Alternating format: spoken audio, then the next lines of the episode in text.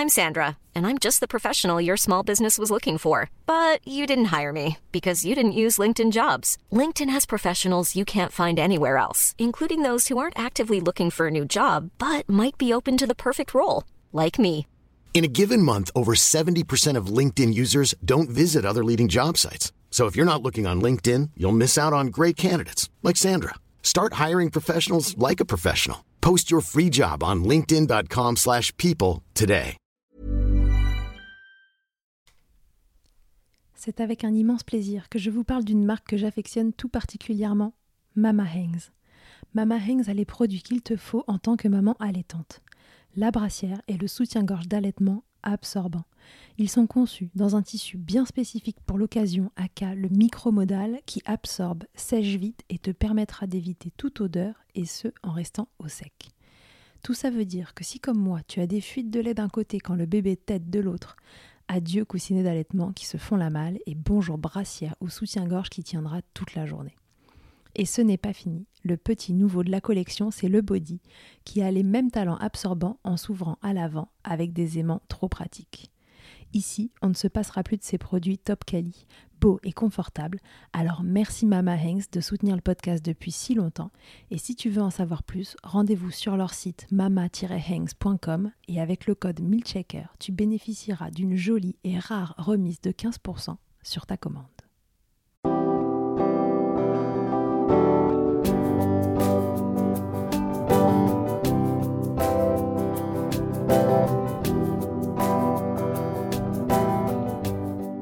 Bonjour et bienvenue dans Milkshaker, le podcast qui agite les idées reçues sur l'allaitement. Je suis Charlotte Bergerot-Palisco, la maman d'un petit garçon de 4 ans, et dans la vie je suis ostéopathe spécialisée en périnatalité. J'ai destiné ma pratique aux femmes et aux enfants, en particulier dans cette période charnière autour de la grossesse, de la naissance et du postpartum, avec une spécificité permettre au bébé de mieux téter pour mettre en place un allaitement serein en libérant les bébés des tensions qui les empêchent de téter correctement. Ce podcast, je l'ai imaginé pour vous offrir des témoignages variés, des expériences de familles qui ont allaité plus ou moins longtemps et avec plus ou moins de facilité. Ici, vous découvrirez l'allaitement sous toutes ses coutures. Vous pourrez aussi vous informer auprès de professionnels, tout spécialisés dans le domaine, qui vous apporteront lors d'épisodes experts les informations les plus justes et vous permettront de vous orienter en cas de difficulté. Mon objectif, il est très simple, offrir ces informations à toute mère, famille et tout professionnel qui souhaite se renseigner sur le sujet que chacun puisse faire ses choix de façon éclairée et casser les idées reçues qui circulent pour vous rendre l'allaitement plus accessible, plus facile, normal, banal même, et ce qu'importe vos envies et votre projet.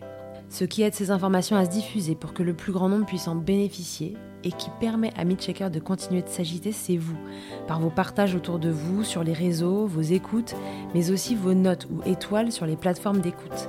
Alors je vous serais très reconnaissant de prendre une minute pour soutenir ce projet. Et maintenant, place à l'épisode. On retrouve aujourd'hui dans Milchecker Véronique Darmanja, consultante en lactation IBCLC. Voilà un moment que je voulais aborder pour vous les sujets alcool, tabac et drogue en cas d'allaitement. Alors parce que les discours qu'on entend sont souvent culpabilisants sur le sujet et que cela peut mettre être un frein pour allaiter, vous verrez que la réponse est nuancée. Je vous spoil, pour la drogue, il n'y aura pas de tolérance. Le tabac, Véronique va vous expliquer pourquoi l'allaitement est même recommandé selon les études, mais aussi comment faire pour malgré tout exposer le moins possible votre bébé. Et l'alcool alors Eh bien, laissez-moi vous annoncer que la soirée entre copines n'est plus très loin. Si vous avez la motivation pour sortir de votre canapé et vous séparer de bébé le temps d'une soirée, c'est possible. Combien de temps dois-je attendre en fonction du nombre de verres consommés? Comment je fais pour ne pas m'engorger en attendant que Chouchou puisse retéter Elle va tout vous expliquer. Je vous souhaite une belle écoute et surtout de très belles fêtes de fin d'année. Notez que les épisodes 2000 Checker, eux, sont à consommer sans modération. Très belle écoute. Bonjour Véronique. Bonjour. Euh, Véronique, on va parler de trois petits sujets aujourd'hui, euh, rapidement, mais pour mettre les points sur les i sur euh, les consommations qu'on peut avoir dans notre vie quotidienne et l'impact sur l'allaitement. La première question que je veux te poser, c'est si j'ai envie de consommer des drogues pendant mon allaitement, est-ce que j'ai le droit de le faire? Et si je le fais, qu'est-ce que ça pose comme problème? Alors, ça dépend ce qu'on appelle drogue. Euh, il y a, je dirais, deux catégories. Il y a le cannabis d'un mhm. côté et les drogues dures de l'autre. Drogue dure, c'est zéro drogue pendant l'allaitement. Ça, il y a aucun. euh, je veux dire, on se pose pas la question. C'est Tolérance zéro. zéro. Tolérance zéro. C'est extrêmement dangereux pour le bébé. Ça passe dans le lait en ça fait. passe dans le lait Mhm. et ça atteint le cerveau du bébé. Donc, on se pose pas la question. C'est clair, c'est Euh, net, par pas contre, possible. pour une maman qui est en sevrage euh, d'héroïne et qui est sous méthadone, la méthadone, c'est compatible avec l'allaitement. Donc, une maman qui prend de la méthadone, elle peut allaiter, à condition qu'elle prenne pas toujours de l'héroïne avec. Oui, en, en plus. Voilà. Souvent, c'est des mamans qui sont en sevrage du coup depuis la grossesse. C'est Oui. un médicament qu'on prend déjà pendant la grossesse, c'est ça? Euh, donc, la méthadone est compatible avec l'allaitement et on devrait, euh, au contraire, encourager ces mères à allaiter parce qu'en général, euh, c'est même pas en général, il y a des études qui montrent que quand une mère est en sevrage de drogue, le fait d'allaiter va améliorer le sevrage de drogue dans le sens où elle veut pas euh, faire du mal à son bébé et elle veut un- tenir pour son Une bébé. C'est une super motivation. Donc, méthadone, oui, mais Mhm. toutes les drogues dures, non, et absolument non, et on se pose pas la question. Et Renan. Pour le cannabis, Ok. il faut regarder. euh, Le problème, c'est que les études qu'on a aux États-Unis, les études qu'on a en Europe ne nous donnent pas les mêmes résultats. Et c'est très certainement dû au fait que le cannabis qui est consommé en Europe est beaucoup plus dosé, Ah. beaucoup plus fort, et que c'est pour ça qu'on n'a pas les mêmes résultats. Donc, a priori, euh, aujourd'hui, mais c'est quelque chose qui peut bouger dans les années à Mhm. venir, en Europe, pas de cannabis pendant l'allaitement parce qu'on le retrouve dans les cheveux du bébé euh, quand on fait des analyses euh, plusieurs mois après une consommation. Ah oui. Donc si on en a plusieurs des consommations, ça veut dire que ça s'accumule chez le bébé. Donc aujourd'hui, même si c'est un usage récréatif, euh, c'est pas de cannabis en Europe quand on allaite. Ok. Et aux États-Unis, c'est ok? Aux États-Unis, euh, il y a certaines consommations qui sont tolérées parce que on a des cannabis beaucoup moins, des usages de cannabis beaucoup moins dosés Mhm. et euh, avec euh, a priori pas de conséquences euh, pour le bébé. Mais clairement, c'est des choses qui vont qui vont bouger et auxquelles il faut faire vraiment vraiment attention. Ok, très bien. Donc, euh, bon, pour faire simple, drogue, Pas de, pas de drogue avec l'allaitement. pas de drogue avec l'allaitement, ou si drogue, pas d'allaitement, en tout cas. Voilà. Et par contre, une mère sous méthadone peut allaiter. Euh, bien, bon bah écoute, euh, c'est très clair euh, pour les drogues. Concernant le tabac. Alors, le tabac n'est pas une contre-indication à l'allaitement. Première chose. Donc, une mère qui fume peut allaiter. Et non seulement elle peut allaiter, mais c'est meilleur pour son bébé d'être allaité si sa mère est fumeuse que d'être nourrie aux préparations pour nourrissons. D'accord. Parce que l'allaitement va contrebalancer en partie les effets du tabagisme passif. Or, n'importe quel bébé qui a une mère fumeuse euh, est Oui. forcément exposé au tabagisme passif, même si sa mère fume que dehors. Oui. Parce que quand une mère est fumeuse, elle expire de la nicotine à chaque fois qu'elle respire au-dessus de son bébé. Donc, le bébé, il est exposé au tabagisme passif, forcément. Oui. Et euh, l'allaitement va contrebalancer en partie les effets de ce tabagisme passif. Donc, si vous, Par vous êtes quel biais? Ah bah, Tout simplement parce qu'on diminue les pathologies ORL euh, essentiellement. D'accord. Euh, donc, si une mère est fumeuse, aujourd'hui, toutes les recommandations, c'est de dire qu'il vaut mieux qu'elle allaite. D'accord. Par contre, euh, si, bah, évidemment, moins elle fume, mieux c'est. Oui. Enfin, je veux dire, euh, les mères fumeuses, elles sont pas elles tombées de la lune. Elles savent très bien qu'il vaudrait mieux ne pas être fumeuse. Oui, oui, Euh, et c'est évident qu'un bébé d'une mère fumeuse qui est allaité, il va avoir de la nicotine dans son lait.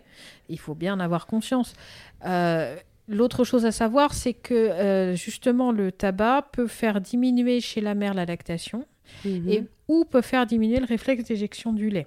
D'accord. Euh, et on sait aussi que la nicotine dans le lait fait que certains bébés vont prendre moins de lait euh, quand ils sont allaités. euh, Rapport au goût que ça a rapport au goût, visiblement, ouais. Ok. Donc, c'est un risque pour votre lactation. Et Oui. pas parce que ça s'éjecte moins bien et parce que ça produit moins bien. Mhm. Pour le bébé, est-ce qu'on connaît les risques euh, éventuels, tu vois, de, de dépendance plus tard euh, à la nicotine ou on n'a pas On idée n'a de ça? pas d'idée de ça, mais ce qu'on ce qu'on sait, c'est qu'on a moins de risques pour le bébé euh, à consommer le lait de sa mère fumeuse que de consommer une préparation pour nourrisson. C'est-à-dire que les risques induits par la consommation de préparation pour nourrisson sont supérieurs. Oui, et de toute façon, il est exposé au tabagisme passif, donc que ce soit par le lait ou par l'air, euh, d'une façon ou d'une autre, il va en respirer ou en boire, quoi. Tout à fait. Ok, donc si on, si on fume, on se dit pas euh, je vais pas allaiter parce que c'est pas bon pour mon bébé. On allaite, on Voilà. essaie de diminuer sa consommation quand même, ce serait l'idéal. Ah bah bien sûr, si on peut réduire, c'est mieux. Si on peut fumer juste après une tétée plutôt que juste avant, c'est mieux. Mm. Euh, si on fume, il vaut mieux fumer dehors, Oui. hein, évidemment. Avec un manteau qui sert qu'à ça. Euh, Avec des vêtements qui servent qu'à ça, c'est encore mieux, Ouais. tout à fait. Se laver Euh, les cheveux et les dents. Bah, C'est très si pratique. on peut, ce serait bien, mais on va pas se laver les cheveux cinq fois par jour si on fume cinq cigarettes par jour, donc ça va être compliqué. Mais oui, si plus on réduit l'exposition, mieux c'est, bien sûr. Mais en tout cas, on se, on se met pas en tête que qu'on va intoxiquer son bébé. C'est mieux ça que la préparation commerciale pour nourrissons, Tout nutritivement parlant, et euh, en termes de risque euh, par rapport à la nicotine. Oui. Parfait. L'alcool. Alors, l'alcool pendant l'allaitement, c'est pas la même chose que l'alcool pendant la grossesse. Pourquoi? Parce que pendant la grossesse, le bébé, il est nourri en continu. Donc, si vous buvez ne serait-ce qu'un demi-verre de vin, votre bébé, il a forcément de l'alcool qui va passer euh, par le sang euh, Par le et placenta, donc ouais. par le placenta et donc le bébé il va recevoir de l'alcool. Or le problème de l'alcool, c'est qu'on sait jamais à l'avance l'effet que ça va avoir sur le fœtus et qu'on a des bébés qui développent un syndrome d'alcoolisation fétale avec juste une mère qui a bu une fois un verre de vin en début de grossesse quand elle savait pas qu'elle était enceinte. Visiblement, ça dépend du, du moment de la grossesse où a lieu le passage d'alcool Mhm. et donc on saura jamais à l'avance euh, ce que ça va donner. Pendant l'allaitement, votre bébé il n'est pas nourri en continu. Enfin, normalement, il n'est pas nourri en continu. Il n'est pas au sein non-stop 24 heures sur 24. Parfois, mais ça, vaut le coup de consulter si c'est le cas. voilà, exactement. Donc, on peut pas dire zéro alcool pendant l'allaitement. Mm. En fait, c'est beaucoup plus de la responsabilité de la mère. Ce qu'il faut bien comprendre, c'est que pour évacuer un verre d'alcool, Mhm. toutes les personnes ne vont pas mettre autant de temps. Euh, plus on est lourd, plus ça va vite. Ouais. Plus on est léger, euh, plus c'est long. Alors, par exemple, une mère qui pèse euh, 90 kg, il va lui falloir 1h54 pour évacuer un verre d'alcool et qu'il n'y ait plus rien dans son lait. Alors qu'une mère qui pèse euh, 50 kg, il va lui falloir 2h36 pour évacuer un verre d'alcool. Gardez vos kilos de grossesse. Euh, donc, quand une maman elle a envie de boire un verre de vin et qu'elle sait que son bébé, là, à cette heure-là, tous les jours, à la même heure, il dort pendant 4 heures, bah, elle a envie de boire son verre de vin, elle boit son verre de vin. Ça va être évacué avant que le bébé retète. Et s'il se réveille euh, une heure après et qu'il veut téter, parce que c'est forcément ce jour-là qui va décider qu'il dort pas 4 heures. Bah, Véronique, idéalement, on a un petit stock de lait au congélateur et dans ce cas-là, on lui décongèle un peu de lait du congélateur. D'accord. En fait, le problème, ce qu'on ne sait pas, c'est les effets du passage de la Hiring for your small business? If you're not looking for professionals on LinkedIn, you're looking in the wrong place. That's like looking for your car keys in a fish tank. LinkedIn helps you hire professionals you can't find anywhere else, even those who aren't actively searching for a new job but might be open to the perfect role. In a given month, over 70% of LinkedIn users don't even visit other leading job sites. So start looking in the right place. With LinkedIn, you can hire professionals like a professional. Post your free job on linkedin.com/people slash people today. Et Mama Hanks ne s'arrête pas là. Si tu as envie, une fois la tétée finie, de garder ton bébé tout contre toi en ayant les mains libres, laisse-moi te parler de leur porte-bébé Carry and Pack. Je suis une fervente adepte des écharpes de portage, mais l'ostéopathe que je suis sait que leur mise en place peut parfois vous freiner, vous ou votre moitié. Mais aussi ô combien le portage peut être indispensable pour certains bébés. Chez Mama Hanks, pas de compromis. Le porte-bébé Carry and Pack est en fait un vêtement confortable que tu enfiles comme un t-shirt et dans lequel ton bébé va pouvoir venir se lever tout en respectant sa position physiologique, l'enroulement de sa colonne, l'écartement de ses hanches, ainsi que le dégagement de ses voies respiratoires grâce à des systèmes de serrage des pans de tissu. Ce tissu, justement, il est tout doux. En coton bio, certifié GOTS, le tout est dessiné à Biarritz et fabriqué au Portugal. Tu pourras l'utiliser de la naissance jusqu'aux 10 kg de ton bébé, de quoi t'assurer un certain nombre de câlins collés serrés. Ici, on n'a utilisé que ça pour bébé numéro 2. Pour toutes les infos, tutoriels et découvrir leur gamme de vêtements de portage, ça se passe toujours sur le site mama-hangs.com et tout pareil, avec le code MILCHECKER, tu bénéficieras d'une remise exceptionnelle de 15%. alcool euh, sur le cerveau du bébé. Parce qu'on ne peut pas évidemment faire d'études en double aveugle avec des bébés à qui on a filé de l'alcool et d'autres à qui on n'en a pas filé Ah pour bon? voir l'effet que ça fait. Bah, moi, je le ferais. Enfin, je veux dire, on prend 300 bébés, 150 de l'un, 150 de l'autre, et on voit hein, lesquels. euh, Donc, d'un point de vue éthique, ça passera pas. On non, peut pas ça faire passe ça. pas du tout. Je plaisante évidemment, c'est une blague. Donc, euh, comme on ne sait pas l'effet et qu'on sait que le cerveau Mm. du bébé est extrêmement euh, perméable à, à tous les toxiques, On prend pas de risque. on ne prend pas le risque euh, que le bébé ait un peu d'alcool.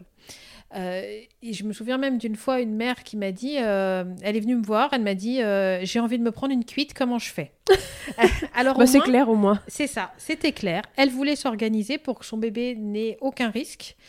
Et dans ce cas-là, on alors, elle me dit, en plus, au bout d'un certain temps, je serai plus en état de compter le nombre de verres.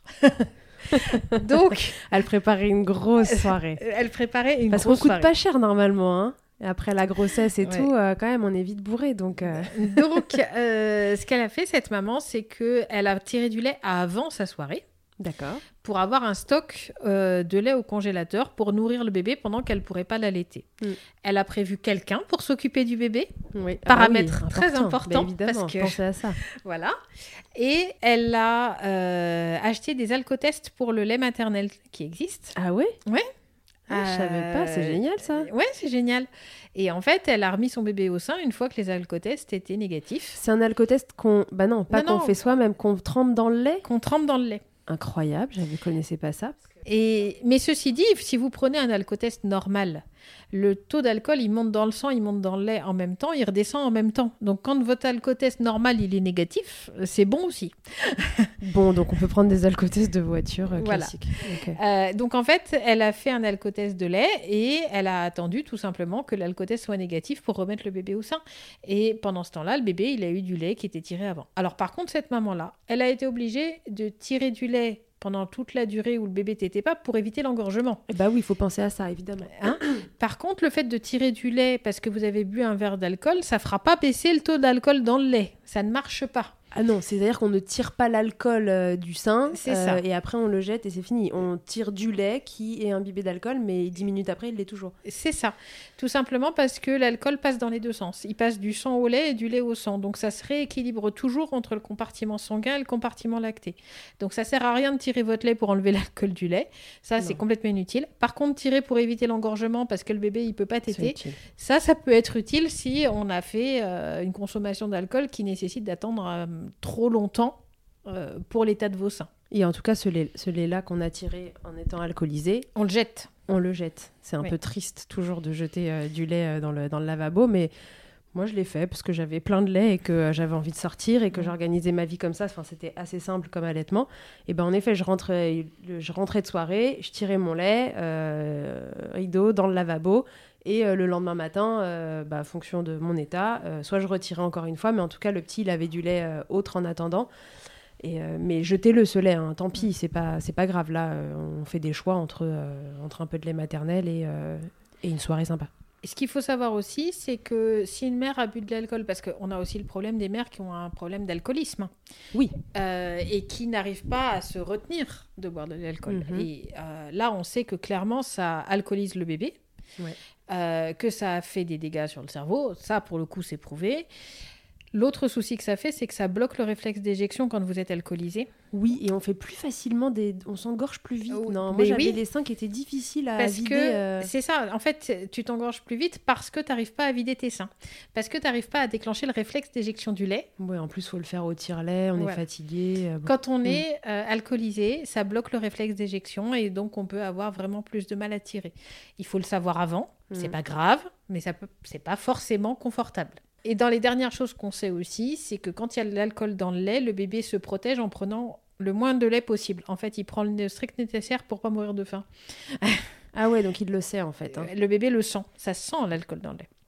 Voilà, donc alcool et allaitement, c'est pas zéro alcool pendant toute la durée de l'allaitement. Et je trouve que c'est. Je suis contre l'idée de dire ça parce que c'est infantiliser les gens, alors que euh, les adultes sont tout à fait responsables et capables de faire la distinction et de calculer leur, euh, leur consommation en fonction de leur bébé. Euh, donc, non, on peut pas dire c'est zéro alcool pendant l'allaitement, mais par contre, c'est avec précaution, en faisant attention et en calculant les choses correctement. Ok. Donc, euh, ce que tu disais tout à l'heure, les, hum, si je bois un verre, là, c'était euh, pour une femme de 90 kilos, une heure et demie, là, c'est ça Quelque chose Ah comme non, ça pour 90 kilos, euh, c'est 1h54. Ah, 1h54. Si je bois deux verres, je double le on temps. double, On- on exactement. multiplie par Donc deux, 3h49. Si je bois un verre et que une heure après, j'en bois un autre, qu'est-ce que ça On- donne? On compte 3h49 à partir du début de la consommation du premier verre. D'accord. Même alors que le deuxième, il a été Oui. bu plus tard. Oui. Ok, très bien. Mais Non, tu c'est vas compter à comprendre. 3h49 parce qu'il y avait deux verres. Et tu commences à compter à partir du début de la consommation du premier verre. D'accord, ok, c'est bon, la règle est claire. Donc bon, voilà, euh, en gros, euh, allaitement, euh, alcool, tabac, c'est on- évidemment si on, cons- si on réduit sa consommation, c'est l'idéal. Euh, si ça doit être le cas, on culpabilise pas trop et on essaie de faire attention aux règles qu'on vient d'énoncer pour que pour que le bébé n'en trinque pas. Je dirais que le plus sûr dans tout ça, euh, c'est l'alcool parce qu'on peut très bien éviter que le bébé ait le moindre contact avec l'alcool Ouais. en faisant très attention. Mm. Euh, le tabac, il en aura toujours. Ouais. Les drogues, il en aura toujours. Ouais, et puis les drogues, vraiment là, c'est Et une maman le alcoolique, cerveau. le bébé aura toujours de l'alcool aussi. Oui, et le problème c'est éventuellement déjà posé pendant la grossesse s'il se pose à Bien l'allaitement. Donc il est possible qu'il ait déjà été un peu embêté dans la période fétale. Tout à fait. Ok, c'est très clair, parfait. Merci beaucoup Véronique. Merci. Je vous rappelle que vous pouvez retrouver Véronique au centre allaitement à Paris, dans le 12e arrondissement, et que si vous êtes professionnel de santé et que vous souhaitez vous former, Véronique délivre des formations au sujet de l'allaitement et de plein d'autres choses euh, que vous pouvez suivre au centre allaitement. À tous et à toutes, à très bientôt dans Milkshaker. Merci d'avoir écouté cet épisode. S'il t'a plu, je te rappelle que tu peux t'abonner, noter sur ta plateforme d'écoute préférée et faire voyager ce podcast pour que l'information circule au maximum.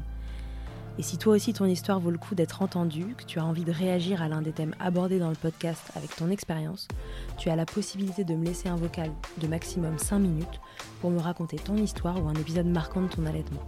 C'est très simple, tu te rends sur mon site internet milchecker.fr, tu cliques sur le lien qui s'affiche pour témoigner et peut-être que tu t'entendras bientôt dans un épisode. Toujours sur milchecker.fr, tu retrouveras tous les épisodes enregistrés depuis 2020. Ils sont là pour t'apporter toujours plus d'informations et de transmissions autour de l'allaitement maternel. Enfin, si tu me cherches en tant qu'ostéopathe, pour toi ou pour ton bébé, tu peux me retrouver à Suresnes, dans les Hauts-de-Seine, au centre IG4U que j'ai créé en 2020. Tu y trouveras aussi une équipe de thérapeutes spécialisés dans la prise en charge de la femme et de l'enfant. Pour plus d'infos, rendez-vous sur le site ig4u.com, IG ça s'écrit Y-G-Y, et sur Doctolib pour la prise de rendez-vous. On se quitte en musique avec Emma et son titre Blinded, écrit et composé en collaboration avec Nemen. Je te dis à très vite pour un nouvel épisode, mais d'ici là, à tous, n'oubliez pas, prenez soin de vous, checkez autant que vous le voudrez et bousculons ensemble les idées reçues sur l'allaitement maternel.